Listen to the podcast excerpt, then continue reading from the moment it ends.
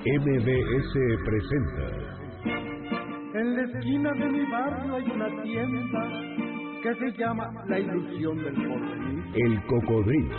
Crónicas de la ciudad para viajar por la historia, sus personajes y lugares. Y le sigue la mejor carnicería, donde vende el aguayón Don Baltasar. Súbete en el cocodrilo y disfruta del recorrido por calles y anécdotas de esta ciudad. Conduce Sergio Almazán. El cocodrilo comienza su recorrido.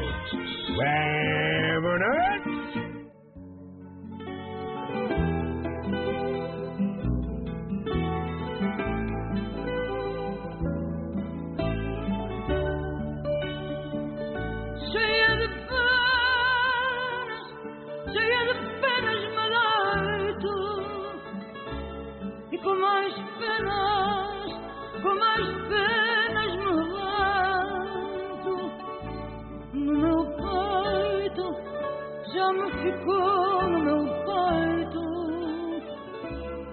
Deste jeito, o jeito de te querer tanto. Hay figuras que son símbolo de un pueblo, que son parte de una cultura y de la historia de un país. Tal es el caso de la cantante portuguesa Amalia Rodríguez, quien mejor representó el canto lisboeta y quizá la mejor promotora del canto nostálgico de la Portugal socialista y popular, llamado así Fado.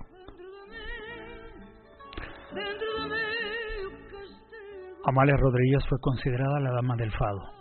Ese canto popular que en los años 30 era considerado el canto nocturno y de las tabernas, y que gracias al carácter que impuso la voz de la portuguesa Amalia Rodríguez, el fado se convirtió en el canto de la nostalgia y de las pasiones, el género musical que más representa hasta la actualidad al Portugal el día de hoy.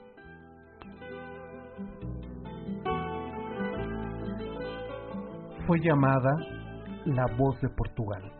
Hizo suyo esos tres sentimientos que Saramago llamó el latido lisboeta, la nostalgia, la ternura y la soledad.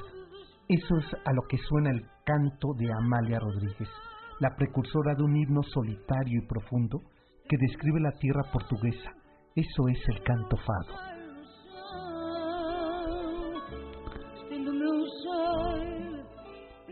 Canciones como Lisboa Antigua, Coiba o Barco Negro marcaron el sentimiento en la garganta de Rodríguez, que tan pronto se apoderó de su voz, resistió al calificativo del fado música de arrabal para convertirlo en himno de Portugal, género sonoro de la tierra nostálgica.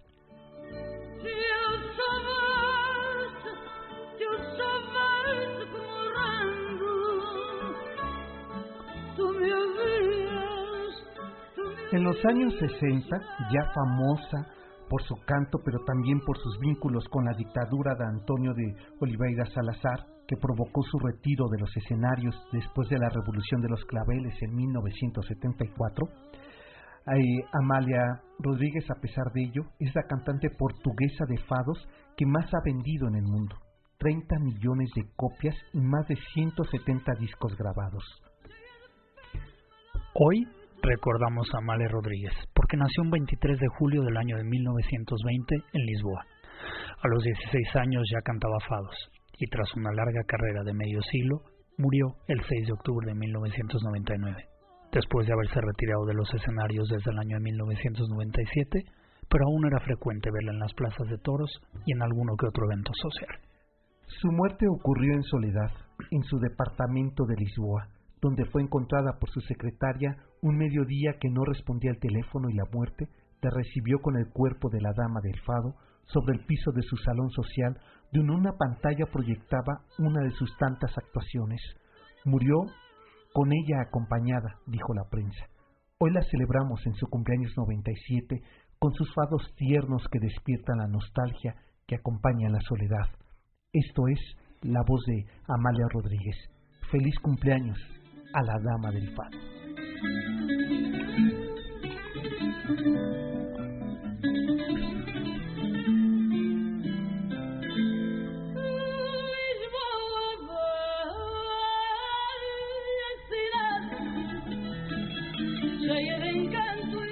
con la voz de esta mujer eh, recibimos a todos ustedes, pero también déjenme recibir eh, festivo, celebrando su cumpleaños número 41 de nuestro... ¿Y por qué dije 41? ¿Quién sabe? verdad? Pero ¿Quién ¿qué, sabe? qué proyección. ¿Qué proyección? ¿Qué, qué diría el psicoanálisis? Mi acto fallido. Mi querido Salvador de María, muchas felicidades. Sergio, muchas gracias anticipadas, sí. Este, este programa completito para ti, para que te dediquen canciones por tu Oye, cumpleaños. muchas gracias. Mira que con Amalia Rodríguez, qué lujo. ¿Qué, eh, qué te pareció la, Un lujo la total. elección? Total. Pues, ¿no? Mira, ahí está ya. Esta va por parte de Janine, Muchas gracias. Janine. Bueno, ya tenemos aquí Ya están ahí. Fíjate que creo que nunca habíamos sacado las mañanitas en este programa, ¿verdad? Ni siquiera cuando cumplimos años en este espacio. en este mismo espacio, que bueno, nos, nos pillan las, las fechas muy cerca, ¿eh? Sí. Porque apenas hemos celebrado en el pasado nuestro cuarto aniversario, Así es, y ahora pues tu cumpleaños número 40. 41. Y uno. Mi querido Salvador, pues hoy vamos, eh, porque es tu cumpleaños, dije, hay que elegir otra calle imperial para este hombre de María Campos. Y maravillosa y hermosa calle. Hermosa calle que hemos recorrido con nuestro chintololo amigo, eh, también conductor de este espacio en algún momento, que acaba de ser su cumpleaños también, nada más que es. 33 años, no Apenas, tiene vergüenza. No apenas. tiene vergüenza. No, no tiene. Julio Arellano, desde aquí también enviamos felicitaciones. Un abrazo grande para Julio Arellano, el chintololo mayor. Así es, y que conozco poca gente de Escaposalco, pero si alguien conozco eh, por eh, o conozco a Escaposalco es por él. Es por Julio, así No, es. así Si alguien nos ha hecho creer a Azcapotzalco, es desde luego Julio Arellano. Así es, él fue el que me llevó a descubrir hace cuatro años, eh, nos llevó a descubrir esta calzada de Avenida Azcapotzalco y, y nos quedamos, bueno, tú ya la conocías. Todavía recuerdo que sorprendió porque le mandé una, una, una pequeña imagen de un fotingo ahí corriendo en la avenida Escaposalco a principio del siglo pasado y que anunciaba pues lo que eran aquellos maravillosos solares que se vendían Exacto. entonces en la colonia El Imparcial. Y invitaba a un paseo, ¿no? Tan tan bucólico, con esos Ah, álamos, sí, ¿no? no. Al, re- al lado del paseo, a la vera del paseo. Sí, ahora en la crónica que hagamos eh, hay una parte de cómo se anunciaban esos predios y cuáles eran los requisitos quienes adquirían predios ahí en este, como bien dices tú, bucólico escenario del norponiente de la Ciudad de México, cómo los podían adquirir y cuáles eran los requisitos para construir su casa, Ujú, ¿no? ujú. Y Las normas podemos- constructivas, correcto, sí. y que podemos verlas hasta el día de hoy, que Así se es. conservan, ¿verdad?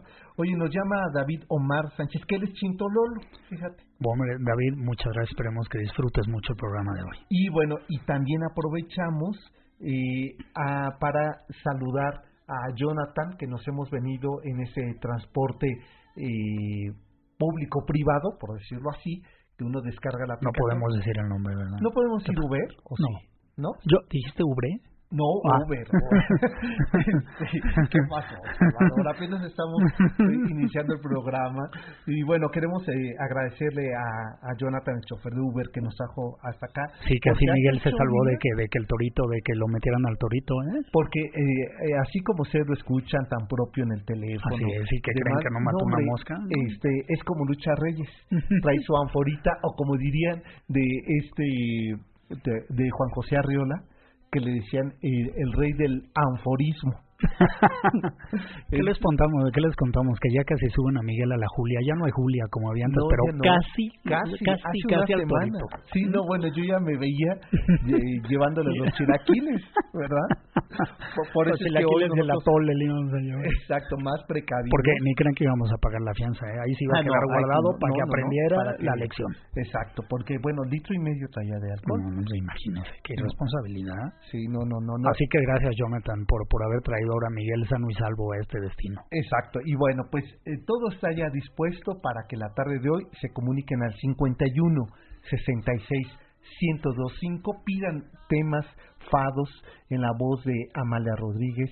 Si ustedes eh, no la conocían, momento para descubrirla. Este tema, y a ver si Janine, en su acetato que trae de Amalia, puede regresar al tema de una lágrima, que es un tema, eh, bueno, tú sabes algo de portugués, ¿verdad? Un poco. Eh, allí sabes que esta canción, ¿quién me la descubrió? Astrid Haddad. En una ocasión, en una reunión que estábamos, la cantó y, eh, eh, y ella le hizo la traducción al español, ¿no? Eh, y bueno, dice, la, la canción es que es alguien que vive profundamente enamorado de alguien y dice, eh, daría una lágrima que aunque una noche tú estuvieras conmigo. Entonces dice, lleno de, eh, lleno de llanto, lleno de soledad, ¿no?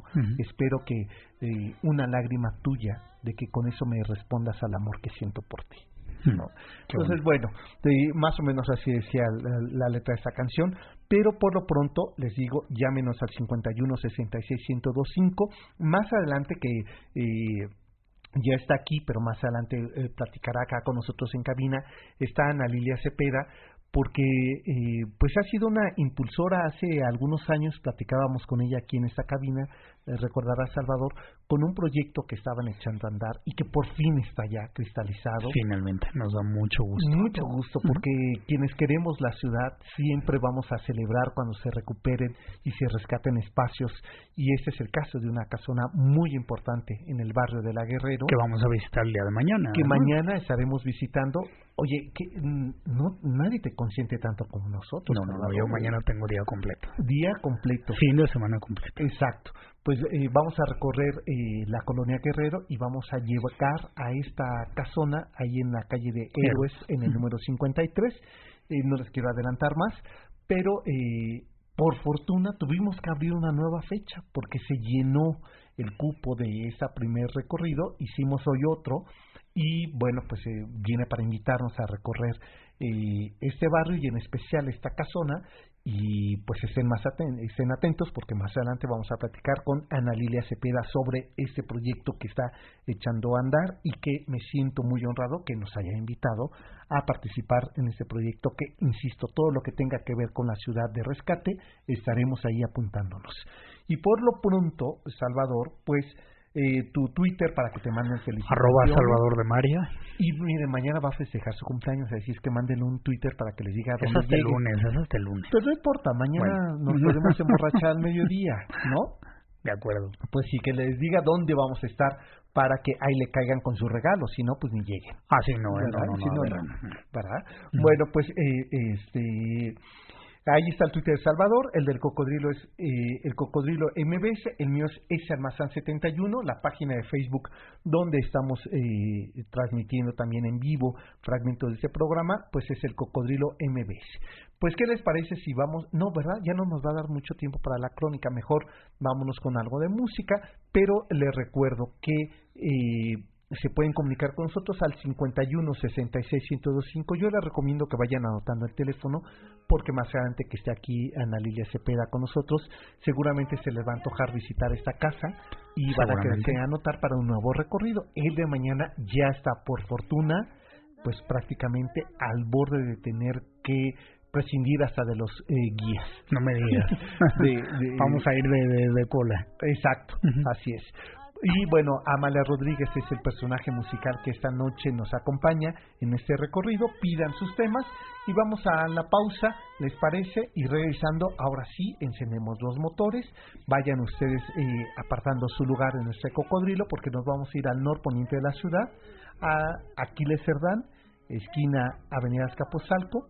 Y ahí sobre Avenida Escaposalco, esta calle bellísima de Chalet, de viejas construcciones franciscanas y dominicas, eh, esas primeras eh, iglesias, hasta un set de televisión, de, de cine, ¿no?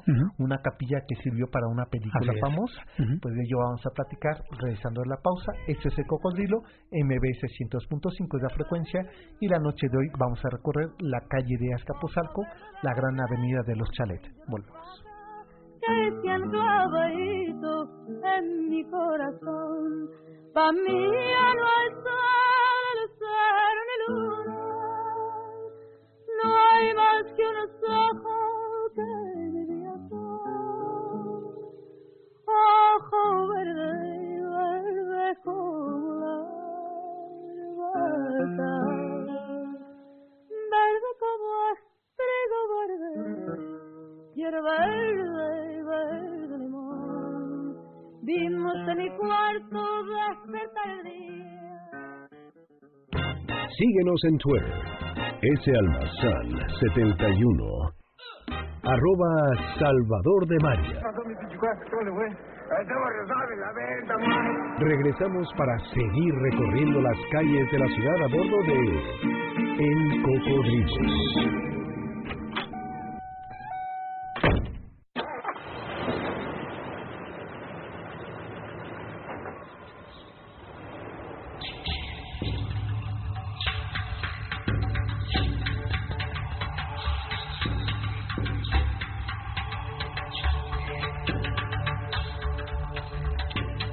Estamos ahora ubicados en el gran imperio tepaneca, es decir, de los de Azcapotzalco, de Tezosomoc, su rey. Y desde aquí nos vamos a desplazar a esta avenida simbólica, históricamente hablando. Es el norponiente de la Ciudad de México. De 1375 a 1428 se conformó el imperio tepaneca, que aglutinó a los pueblos lacustres, pero sería la rebelión interna conocida como Guerra Tepaneca en 1428 que transformó este imperio mexica teniendo como capital Tenochtitlan. El señorío de Azcapotzalco alcanzó tal supremacía económica, política y militar que dominó los valles de México, de Toluca, el Mezquital, Cuernavaca y parte del valle poblano Tlaxcalteca. Sin embargo, llegó a su fin con la muerte del gobernante que conquistó el Valle de México, Tezosomoc, al desatarse una pugna familiar por la sucesión del poder, cosa nada extraña en estas tierras, ¿no, Salvador? Pues que fue lo que hicieron que los aztecas aprovecharían este momento para aliarse con los texcocanos y los tepanecas de Tacuba, siendo la avenida Azcapotzalco la gran calle que trazó la entrada a la capital del imperio tepaneca. El señorío tepaneca de Azcapotzalco se conformó por 27 barrios que prevalecieron hasta el virreinato, dividido en dos porciones, la tepaneca y la mexica, y ambas divisiones territoriales con una muy clara división respecto de su identidad. Por ello es que resulta significativa la avenida Azcapotzalco, ya que era esta la que dividía a los pueblos mexicas de los tepanecas. Y no estás diciendo poca cosa, Salvador, porque este hecho va a contribuir a entender la constitución interna de Azcapotzalco, a establecer dónde estaban los barrios y pueblos a través de sus capillas que, para fortuna nuestra, siguen en pie. Hasta el día de hoy, la avenida Azcapotzalco existe esta división. De un lado, la conforman las calles que se llaman de un modo y del otro nombrados de otro. ¿Por qué? Porque tiene que ver con esa división. De un lado los barrios eran mexicas y del otro lado se conservaron los barrios de Azcapotzalco o tepanecas. Así es, era, era una clara frontera entre esos dos, por eso las calles tenían distinto nombre. Hoy por hoy recorrer la avenida Azcapotzalco es, es, es, dar cuenta de la enorme presencia que tuvieron los distintos grupos, desde luego indígenas, pero también los religiosos de la época de la colonia. Tomemos la avenida Azcapotzalco en la esquina de Leópolis, que es en la colonia hoy de Clavería. Entonces, ya, bueno, de la colonia de Clavería.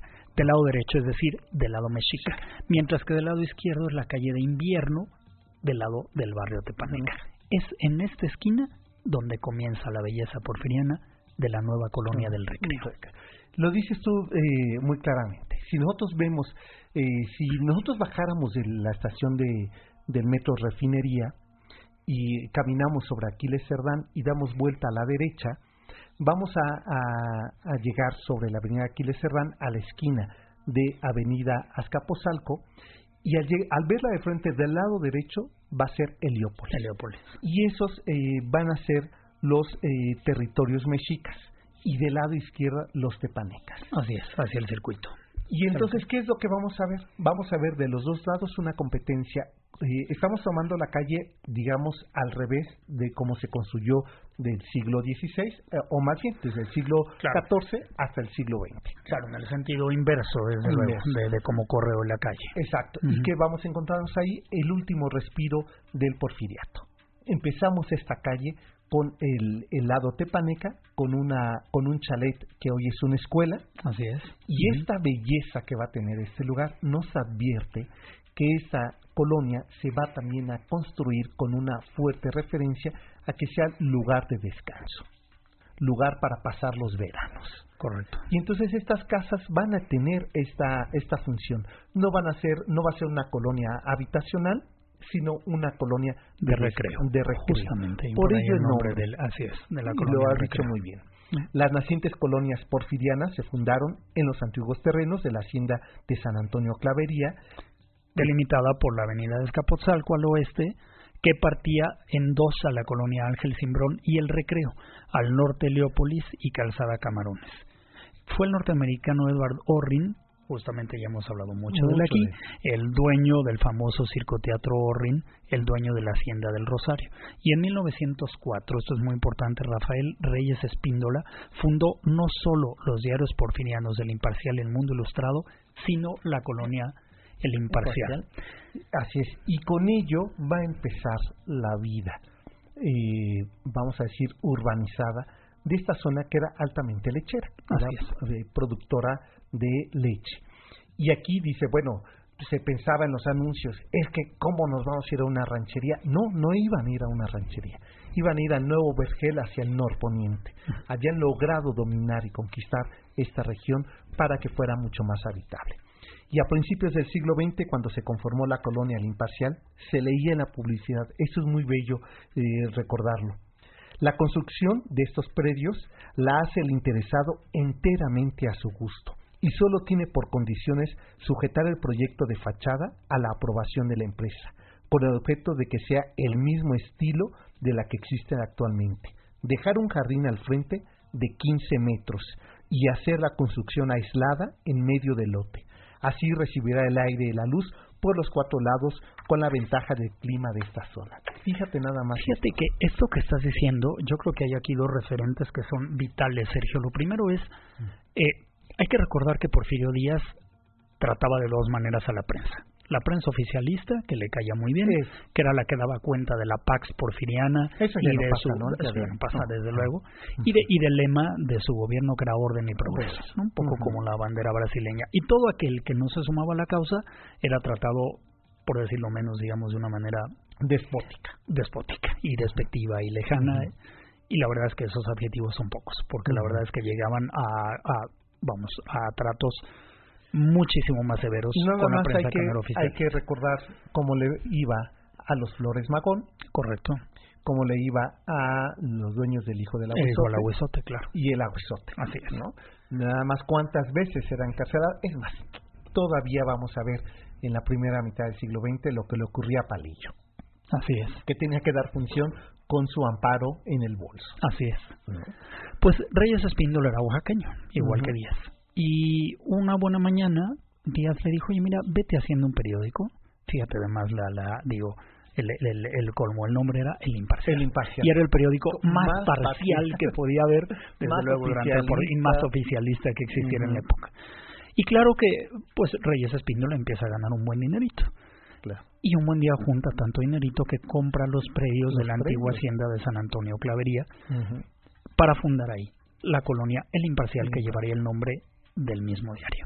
Exacto, que hay que decirlo, eh, Salvador, por la interrupción, nunca estuvieron ahí. Eh, lo que se tiene comentado es que nunca estuvo ahí el periódico. No, aunque hay por ahí una callecita que hace referente que se llama Rotativa, en medio de, de, todas estas calles con nombres de ciudades griegas y egipcias, un pequeño callejoncito que hace referencia a que esa fuera la colonia fundada a partir de, los dividendos que dejara el maravilloso oficio y diario del trabajo imparcial. Que decía eh, Julio Arellano que lo que sí se sabe es que eh, justo esta calle de rotativa estaban ahí unos almacenes del periódico.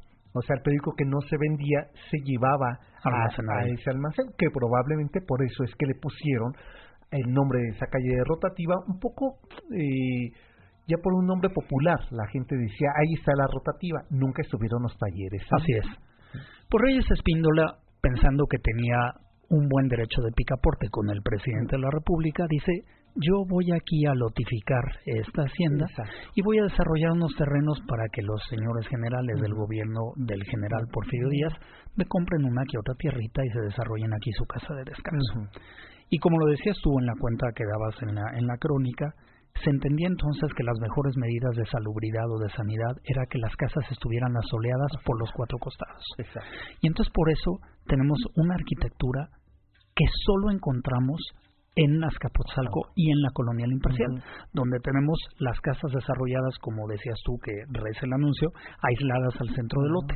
Hay que recordar que el resto de eh, la manera o de la disposición que tenemos de los inmuebles habitacionales y civiles en la ciudad son alineados sobre el paramento, es decir, sobre la banqueta, y las casas están pues a cada uno de los costados flanqueadas por las casas vecinas colindantes. Solo había soleamiento por la fachada y en su caso por un patio central o posterior. O posterior. Aquí es al revés. Entonces aquí tenemos una pues un orden de escala, desde luego en la Avenida Escapotzalco, mucho más aireado, mucho más alegre, que da cuenta sobre todo de que el espacio era vasto, que no había necesidad de, tener que hacer paredes perimetrales. Exactamente, y de pegar una casa junto a la otra. Ahora, también había un antecedente. Hay que recordar que una epidemia de viruela en esa zona norponiente de la ciudad, atacó en el siglo XIX a esa región. y quedaron poquísimas familias. Quedaron muy pocas familias y muchas eran sepultadas en las mismas casas. Es decir, estas haciendas eh, conservaban cementerios que eh, ellos, al considerar eh, que se fraccionara, podían las sierras todavía estar contaminadas y que por ello también era necesario esa ventilación los cuatro puntos. Claro. y vamos, también era muy bucálico y muy romántica la idea de hacer una casa en el centro de cada predio que estuviera ventilada y que permitiera además eh, decían para que en un futuro, no solamente en las épocas que vengan a vacacionar, tengan espacio las familias de poder convivir, sino también de poder salir y comunicarse con los vecinos a través de sus jardines. Así es. Y además era común que tuvieran huertos, ¿no? hortalizas, desde luego que tuvieran también caballerizas, en fin, aquello estaba destinado para que fuera realmente la colonia del recreo a las afueras de la ciudad de aquellos pudientes y sobre todo la clase gobernante de, de, del gobierno del general Díaz. Pero resulta que nunca pegó. Exacto. Se rumora por ahí que Díaz se compró un lotecito. Nunca se lo compró, nunca se construyó una casa, nunca llegaron a aquellos dorados generales que Reyes Espíndola pensaba que iban a llegar, y entonces se desarrollaron unos que otros chalets, desde luego los más importantes, a la vera de la avenida Escapotzalco, de la que estamos hablando ahora, pero los terrenos un poco más lejanos la verdad es que nunca se desarrolló este tipo de arquitectura. Tardaría muchísimos años, al menos 50 más, para que alrededor de los años 30 o 40, ya con otro nombre, ya no la colonia imparcial, y después de haber sido vendida y de haber sido relotificados los predios hacia los más pequeños, para que naciera la nueva colonia de Clavería. Claro, y hay que también recordar que hay un punto importante al final de esta avenida, eh, donde eh, estuvo un convento, se, eh, se construye la cabecera municipal de Azcapotzalco. Y con ello ya no les gusta mucho a aquellos que iban y vacacionaban que se fuera camino político. Era la calle principal por donde entraban los burócratas. Y eso consideraban que iba a demeritar sus casas. Así es, sus predios y los, vamos, los, sus inversiones. Sus inversiones. Entonces, este también fue un motivo que eh, propició que empezaran a desalojar o desocupar esas casas que habían empezado a construir en los primeros 20 años del siglo XX. Pues vamos a hacer la pausa ya de la media y regresando estará aquí con nosotros eh, Ana Lidia Cepeda. Nada lejano de lo que estamos hablando Nada, eh, ocurre en este barrio de la Guerrero de la cual vamos a platicar regresando a la pausa. Están ustedes en el Cocodrilo, esto es MBS 102.5, 51 66 vía de contacto y tenemos boletos para una premier el próximo martes primero de agosto en Cinemex Platino Félix Cuevas. este, hay la premier de una película francesa que se llama Me, amarás cuando despiertes, un título que promete muchísimo. Perdón, es pregunta. ¿Me amarás cuando despiertes? Si no es lo mismo que no, no, no, es, una afirmación Y bueno, tenemos cinco pases cuádruples. Es decir, pueden llevar al juncero que ya está de vacaciones. Si es para adolescentes, sí, ¿verdad? No para niños y para adolescentes. Si es que pueden llevar a los jovencitos de casa o decir, Ay, mira, vete con la novia y deja de dar la Era la clasificación, cuando la clasificación B, ¿no? En la que nos tocaba a nosotros, adolescentes sí, y adultos. Sí, sí, no, eh, hoy más y ya no nos dejan entrar, pero por tercera edad.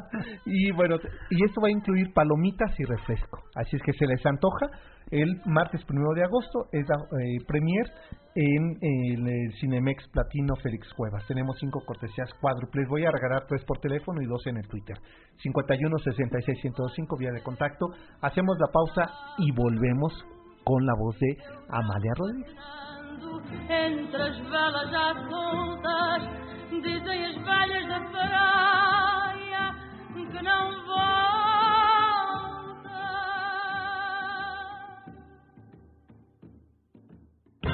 Síguenos en Twitter, salmazán71, arroba Salvador de María. Regresamos para seguir recorriendo las calles de la ciudad a bordo de El Cocodrilo.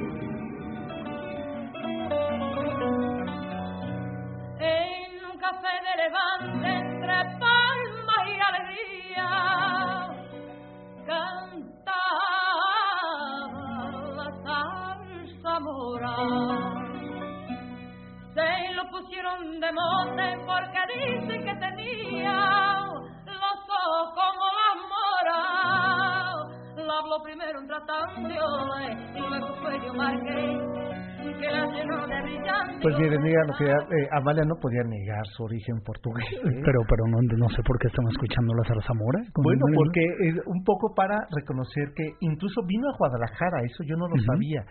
Cantó en Guadalajara eh, Amalia Rodríguez y por ahí eh, canta este Cielito Lindo.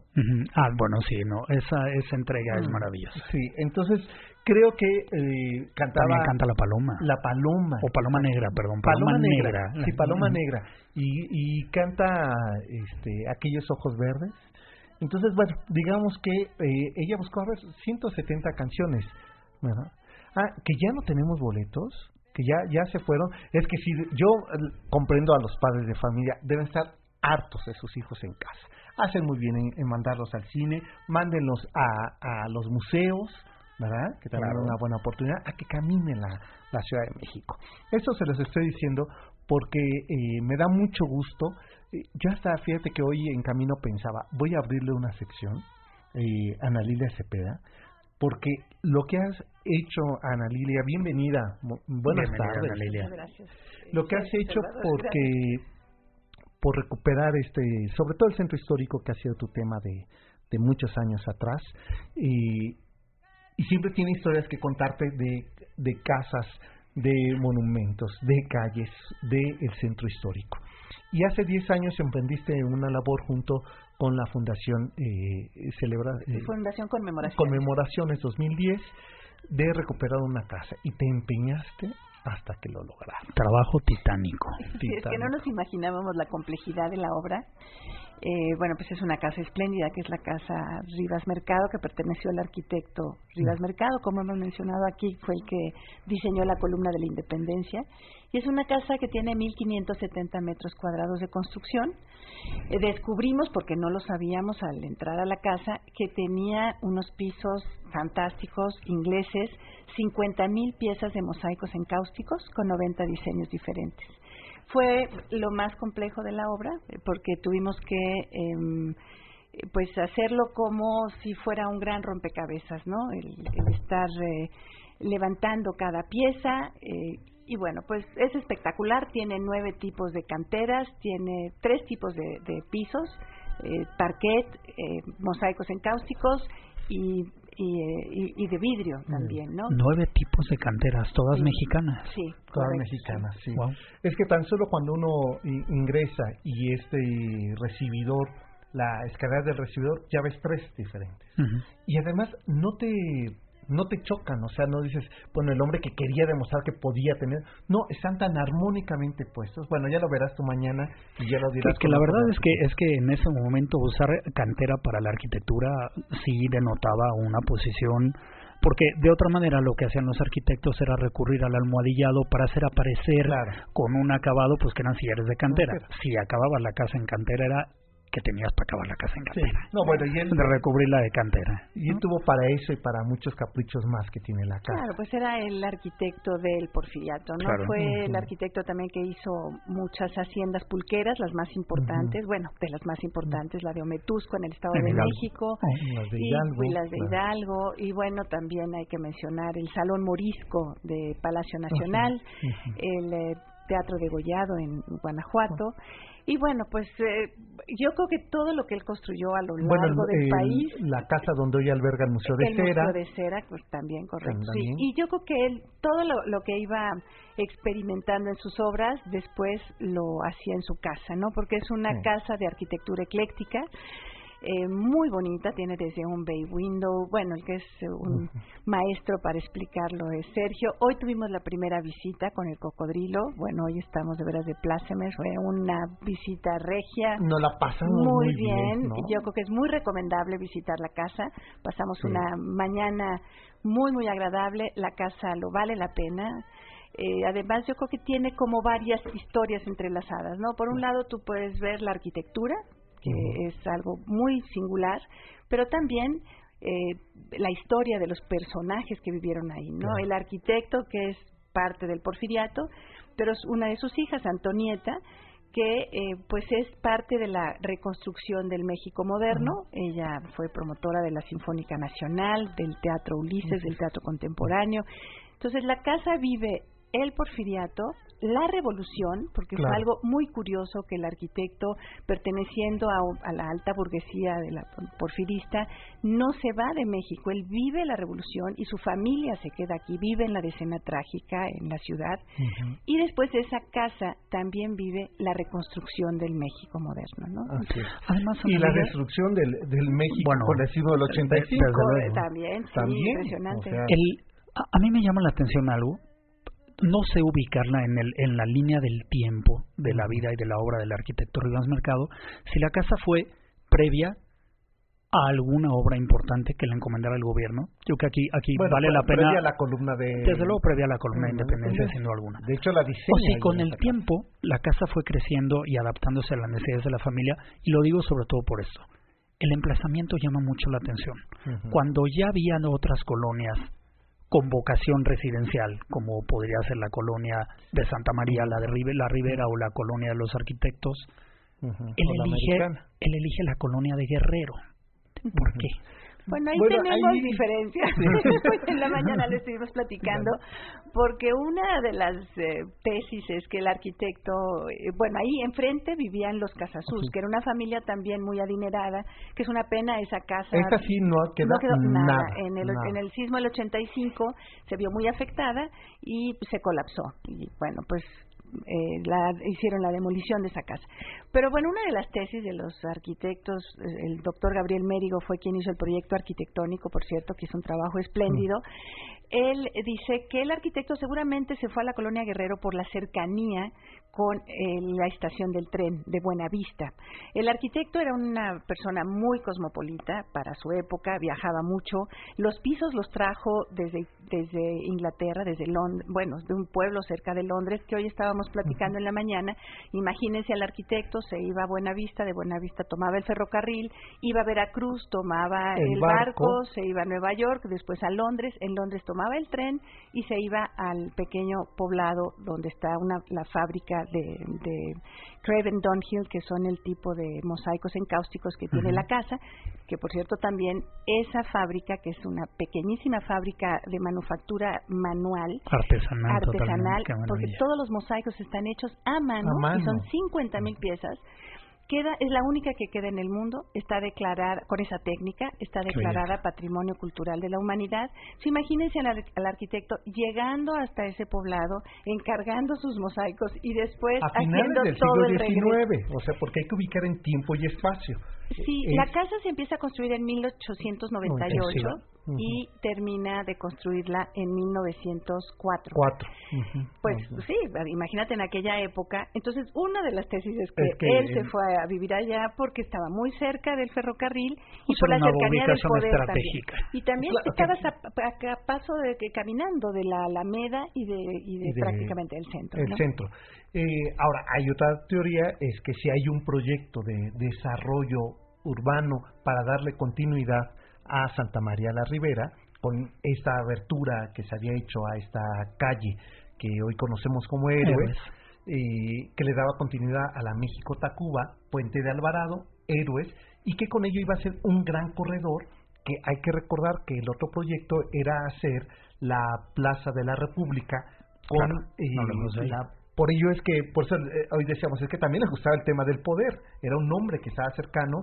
Eh, había incluso, eh, se, se, cuenta que Antonio Rivas Mercado, en varios momentos con eh, Benaz, Emil Bernard. Emil Bernard la habían hablado del pues diseño de, este palacio. Aunque la verdad es que a él lo, lo traiciona el régimen porque no le dan a él el contrato ¿no? Se lo, se lo asignan a Emil Bernard, Y, y la verdad es que Rivas Mercado también había presentado un proyecto Oye, fíjate nada más por cerrar esta, bueno, esta parte de la colonia y por qué el arquitecto se va a vivir a la colonia Guerrero. Qué paradoja, porque la ciudad crece la parte, digamos, eh, pues más rica, de casas más grandes, hacia las lomas, hacia que eran el poniente, Chapultepec Hills, ¿no? hacia el poniente. Y su hija se casa con uno de los principales desarrolladores, que es Donald Blair. Y eh, Antonieta es de las que en un mapa se ponen a ver sí, a poner los nombres, los nombres sí, correcto, correcto, lejos de la apuesta que había hecho su padre hacia la guerra, claro, ¿no? claro, aunque eh, esa vas a ver la casa con la que se inaugura la calle de Héroes, que hoy es una escuela, una casa de Ajaracas, ¿no? Esa construcción andaluza, eh, española, de Martínez de la Torre, que es el propietario de esa parte de la ranchería de San Fernando y es quien invita al arquitecto a decir, aquí se va a desarrollar. Un poco después decían que el arquitecto decía, me timaron, aquí no se desarrolló nada. Es que, es que la Guerrero... muy bonito, porque además estaban las huertas de San Fernando, la vista de haber sido preciosa, muy tranquila, muy bonita, la iglesia que está cerca es preciosa. Sí, o sea, la verdad es que pero, pero ya existía también esos, esas, eh, no sé cómo llamarlo, esta, estos asentamientos irregulares que había ya en la Guerrero que no había sido desarrollado lo que claro, de alguna manera. no, así es, sí, pero era, era muy variopinta, ¿no? Había de todo. Sí, pero eso estaba más pegado a la lagunilla. Eh, es decir, más hacia acá habían cuidado desde la época de Nosca que la plebe no se fuera para allá que los indios naturales estuvieran más replegados como mandantes de los Atlatelolco. Y ellos habían replegado ahí, y aquí por eso es que es una hacienda, por eso es que va a ser convento de San Fernando, ¿no? Entonces va a tener una vida que sí se vuelve muy atractiva en su momento. Pero la casa es maravillosa. La casa hay que recorrerla y bueno, la invitación, eh, no es que uno llegue, toque y entre a verla, ¿verdad? No, mira, por lo pronto lo estamos haciendo a través de visitas guiadas, que además estamos muy honrados, la fundación nos sentimos muy honrados de contar con el cocodrilo, porque nos están acompañando, hoy tuvimos la, la, primera, la primera visita. Eh, hay que hacer eh, cita en, a través de correo electrónico que es visitas arroba casarribasmercado.com ahí se inscriben, ¿no? ahí les solicitan, eh, eh, vamos a estar haciéndolo los fines de semana, alrededor de las 11 de la mañana, sábado y domingo. Y si hay algún grupo especial, algún grupo que quiera ir entre semana, también se puede armar el grupo, ¿no? Claro. Este tiene un costo que es un donativo, ¿no? Es un donativo porque, bueno, la fundación está llevando a cabo pues todo el, el mantenimiento de la casa y pues sí es una casa muy grande, ¿no? Sí. no, y además con, con un tipo constructivo que no se ha tocado y que requiere otro tipo de mantenimiento distinto a las construcciones actuales, ¿no? No, no son losas de concreto armadas en el techo, son sí, o sea, a ver, no es asunto, ¿no? ¿no? se limpia con No. sí, porque de repente dice, ay, ¿a poco no se puede? Pues no, o sea, no, justamente el trabajo de restauración nos permite o, o permitió también eh, conocer las necesidades de mantenimiento que requieren casas de ese tipo. Sí, tenemos todo un manual y, de veras que bueno, pues estamos muy orgullosos porque eh, se recuperaron muchísimos elementos originales, tiene una escalera al interior de la casa que es espectacular, de encino, estaba obviamente toda deteriorada, pero quedó intacta, impecable, bueno, se recuperó en su como estaba originalmente. Y bueno, como les comentaba, los pisos también tiene unos pisos, digo, olvidamos los pisos de madera porque son tan espectaculares, los tapetes de mosaico, pero los pisos de madera también es un parquet muy muy este peculiar, los techos también, todos los acabados tiene eh, también eh, eh, algunos elementos franceses de cerámica, no es cerámica, de porcelana, de porcelana. francesa, de manufactura francesa. Bueno, las bisagras que me Las bisagras, alemanas, ¿qué tal, Alemanas divinas. Ya, ya las verán. Pero bueno, esto, como nos está ya comiendo el tiempo, es que escriban a visitas. visitas arroba casarribasmercado.com. Ahí eh, ustedes dicen, quiero ir a una visita y se van a ir programando, se arman los grupos, entiendo que así es, y que ojalá me puedan invitar para acompañarles a hacer el recorrido. Habitualmente hacemos el recorrido del barrio, que es el barrio de la Guerrero, para poder entender que hace El el palacete. ¿no? Metido ahí en ese barrio eh, hasta el día de hoy. Y eso yo creo que... Yo hoy pensaba, es que es la casa que va a ser referencia de la Guerrero. Sí, pues sí. ¿no? es- Vamos- es va la, a es referirse la el joya de la Guerrero. Es la joya de la Guerrero, así es. Pues te agradezco mucho, Ana Lilia. Hayas contrario, Ana. Lilia. todos. Gracias mil por Y la bueno, visita. pues eh, ahí estaremos, escriban, es visitas arroba casarribasmercado.com si ustedes quieren ir a conocer esta casa ahí en la colonia Guerrero. Vamos a la pausa que ya me he colgado cinco minutos nada más y volvemos.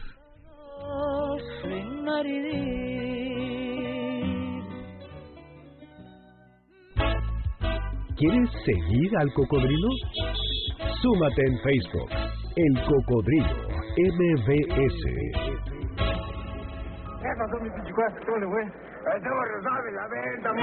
Regresamos para seguir recorriendo las calles de la ciudad a bordo de El Cocodrilo. ¿Qué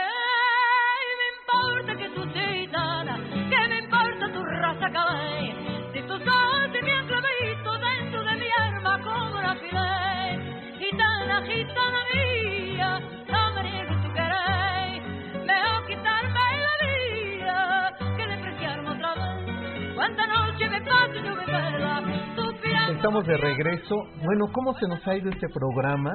Eh, la verdad, antes de que terminemos, vamos a decir nombre de ganadores. Tenemos a los ganadores, los que nos llamaron acá por teléfono, se llevan un pase cuádruple, Carmen Cifuentes Rodríguez, Enrique Mata Delgado y Verónica Aguilar Domínguez, cada uno de ellos un pase cuádruple para ir a ver esta premier, Me amarás cuando despiertes, esta película francesa que tendrá lugar el martes primero de agosto en Cinemex Platino de Félix Cuevas y por cierto incluye palomitas de refresco. Así es, y Por nosotros no les dábamos el refresco, ¿eh? porque nosotros estamos en contra de la comida chatarra, pero bueno, incluye el refresco. O pidan agua, pidan agua. Pidan agua. Sí, O sea, este- ahora sale más cara. Susa, claro, ¿quién iba a decir? Susa por el Twitter también ya ganaste tu, tus boletos cuádruples. Y están preguntando, por acá preguntaban que, nos pregunta Rafael Fernández Ramírez que qué significa Chentololo. Significa caderón.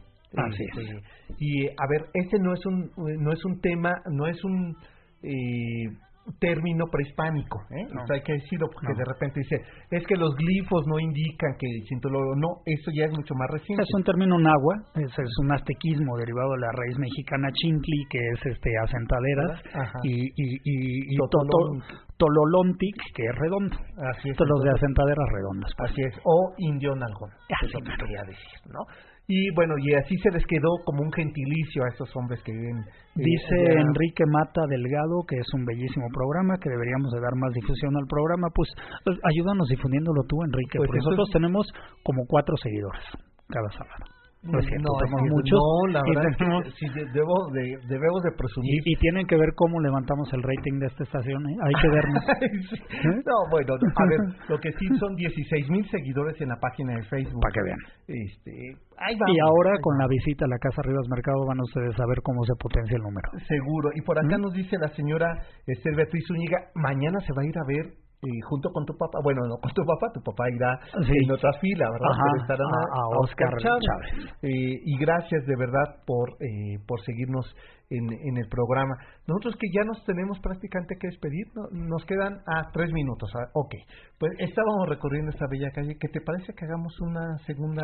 Yo que merece que hagamos una segunda porque faltan- sabes que hay historias muy bonitas, sobre todo de las rancherías y lecherías de Azcapotzalco, Bueno, y y una de esta calle- muy precisa de Rafael Cauduro, el pintor, Ah, pues. cuya familia llega en los años 1880 del Véneto Claro. buscando fortuna después de la unificación de Italia y dicho sea de paso es muy linda la historia porque vienen en el en el buque México de bandera italiana Exacto. viajando en tercera y cuando regresan 40 años después pues el boleto es de primera De primera. después del dinero que habrían dejado estas industrias estas lecheras de Bueno, las ¿y qué me dices de. Matías Geretz en, Bueno. en la intervención que hace a la iglesia de Santiago y San Felipe? y San Felipe Apóstol Apóstol, Ujú, ¿no? este, ahí en el corazón de Azcapotzalco, que es el final de esta calle bellísima de Azcapotzalco, como si no hubiera suficiente en todo el recorrido, o la filmación de la película ya en el Rancho Grande, eh, en una de las iglesias tempranas, cuando llegan los dominicos a esta región,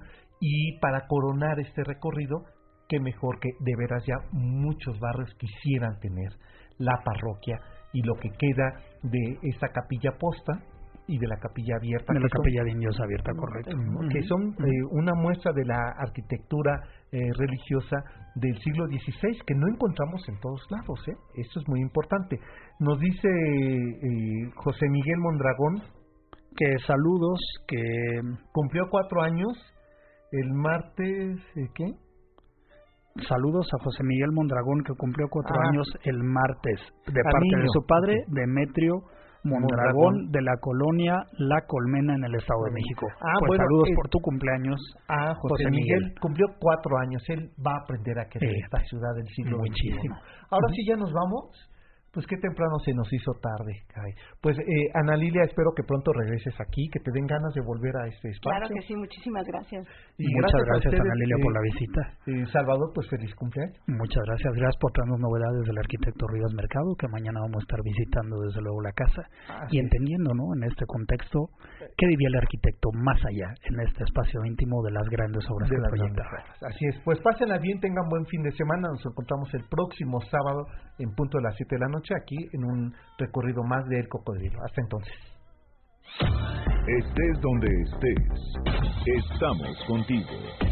En el 102.5 MVS Radio.